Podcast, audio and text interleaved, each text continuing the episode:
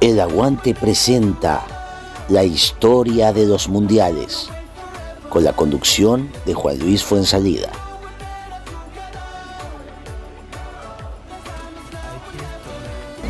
Hola, ¿qué tal? Bienvenidos a la historia de los mundiales.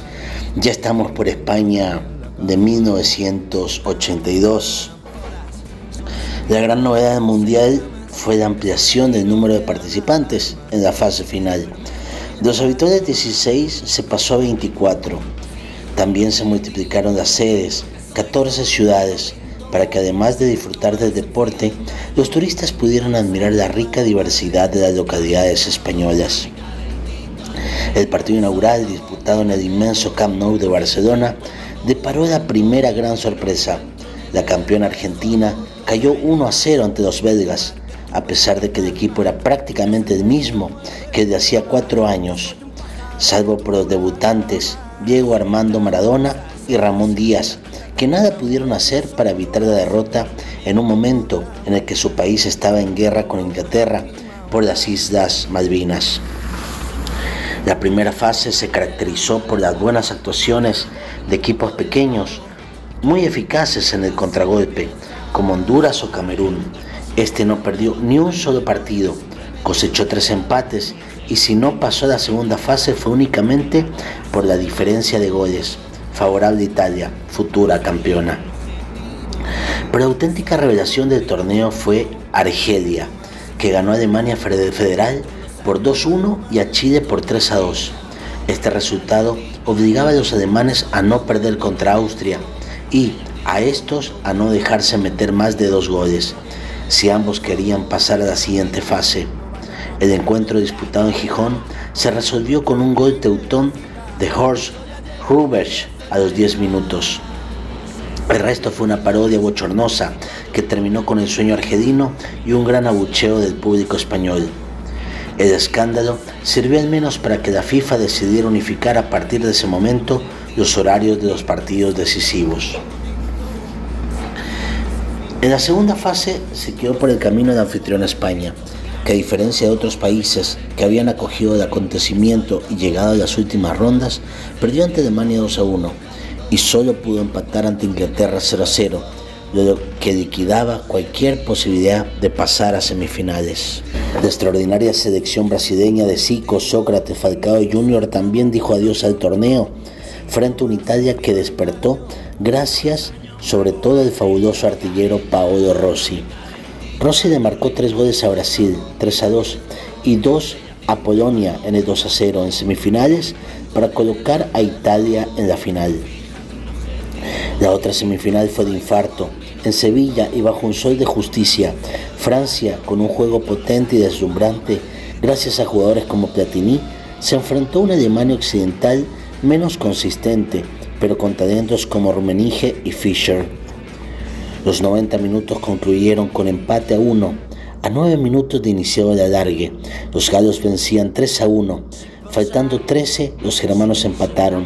La semifinal se decidió en los penales, donde el portero alemán Harald Schumacher se transformó en el héroe de un partido dramático. Pero las más de dos horas que duró el encuentro pasaron factura en la final contra Italia. Los alemanes se derrumbaron en el Santiago Bernabéu ante una escuadra churra que no tuvo muchos problemas para imponerse por 3 a 1 con goles de Rossi, Tardelli y Albo de y conquistar su tercer título mundial.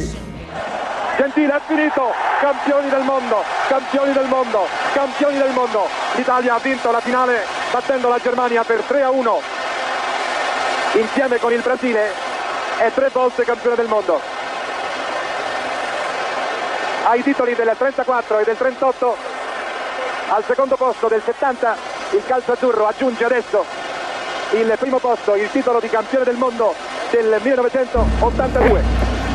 107 países fueron invitados a participar en la ronda clasificatoria después de 306 partidos y 797 goles, quedó un número récord de 24 finalistas.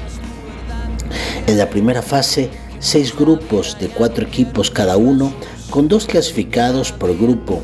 Segunda fase con cuatro grupos de tres equipos, del que se clasificaba el primero para semifinales. En caso de un empate tras la prórroga, se decidía por primera vez al ganador mediante penales. 14 subsedes fueron escogidas para albergar los 52 partidos del programa. Bilbao, Valladolid, Vigo, La Coruña, Barcelona, Gijón, Oviedo, Elche, Alicante, Valencia, Zaragoza, Málaga, Sevilla y Madrid. Por primera vez África tuvo dos selecciones en la fase final, Argelia y Camerún.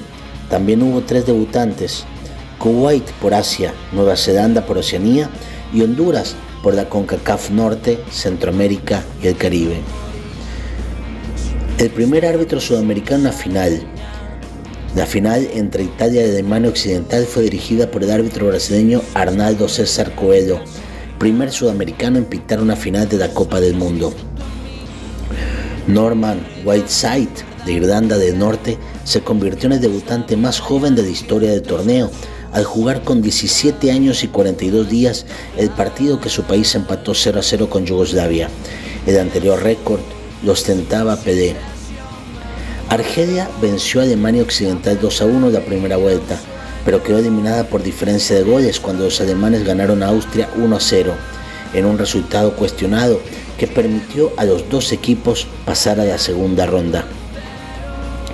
En otros partidos de la segunda ronda contra Brasil, el italiano Paolo Rossi destacó en su retorno anotando tres goles. Volvía después de dos años de suspensión internacional por una supuesta participación en un escándalo de apuestas ilegales en el calcio. El as argentino Diego Armando Maradona hizo su primera aparición en una fase final y anotó dos goles en la victoria 4-1 sobre Hungría pero después fue marcado, anulado y golpeado sin contemplaciones cuando su selección perdió 2 a 1 ante Italia y finalmente expulsado en el partido en que se inclinaron 3 a 1 ante Brasil en la segunda ronda. El inglés Brian Robson fue el más rápido en marcar en este mundial, ya que anotó a los 27 segundos y encarriló la victoria sobre Francia 3 a 1 en Bilbao. Al igual que en el mundial anterior, se empleó una pelota tipo tango, aunque con modificaciones. Fue el primer balón que combinó cuero y poliuretano para garantizar su impermeabilidad. Ese año, en 1982, el 16 de enero, Londres y el Vaticano restablecen las relaciones diplomáticas rotas en 1531 como consecuencia del divorcio de Enrique VIII y el cisma de las religiones católicas y protestantes.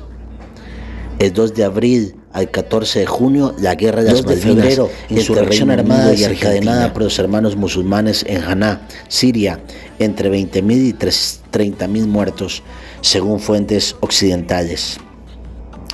El 25 de abril, Egipto vuelve a controlar la península del Sinaí. Una fuerza multinacional se coloca en la frontera de los dos países. El 6 de junio, las fuerzas israelíes invaden el Líbano, cercan Beirut y obligan a la OLP a replegarse en Túnez, lejos de Palestina. Del 16 al 18 de septiembre, cientos de civiles palestinos son masacrados en los campos de Sabra y Shatila por los milicianos cristianos aliados libaneses y aliados de Israel.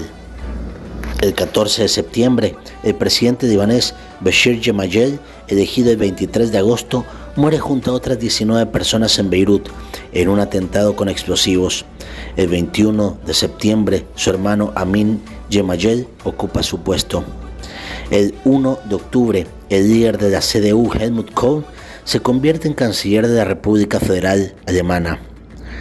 El 8 de octubre, en Polonia, todos los sindicatos, entre ellos el Solidarność, Solidaridad, dirigido por Lech Walesa, son considerados ilegales por el poder central.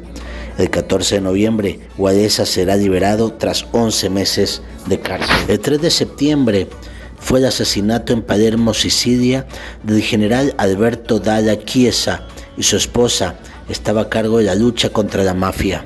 El 28 de octubre, la izquierda liderada por Felipe Gana unas elecciones generales anticipadas y vuelve al poder en España tras la guerra civil y 40 años de franquismo.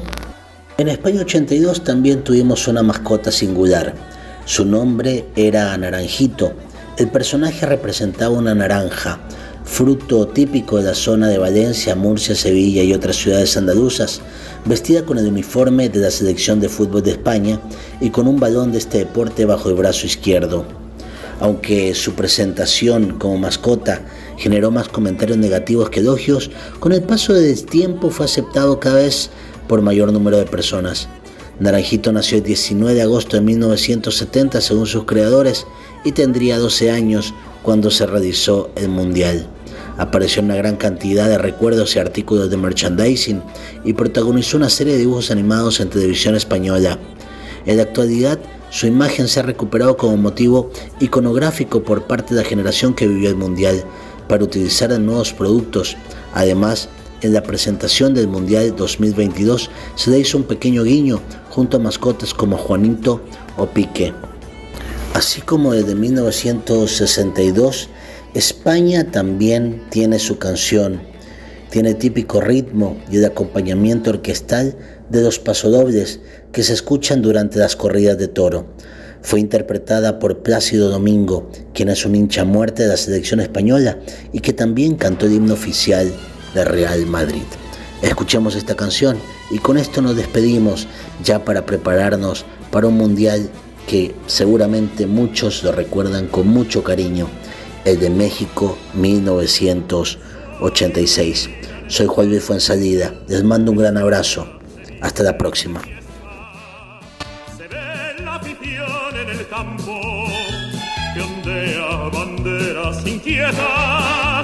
se van ocupando las gradas, se escuchan alegres canciones y así la gente exaltada aplaude siempre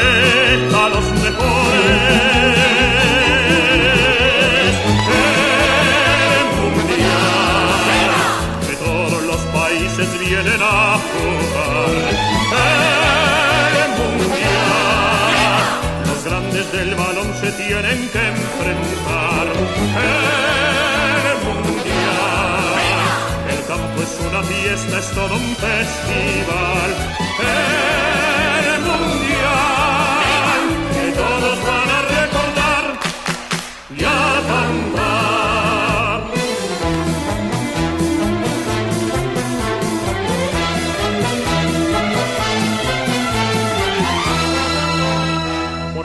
Todo queda en silencio. Ya salen los grandes equipos, labor de mil gritos al viento, con vivas a los favoritos. De pie todos oyen los himnos, los rostros crispados de gloria, nerviosos los elegidos, están soñando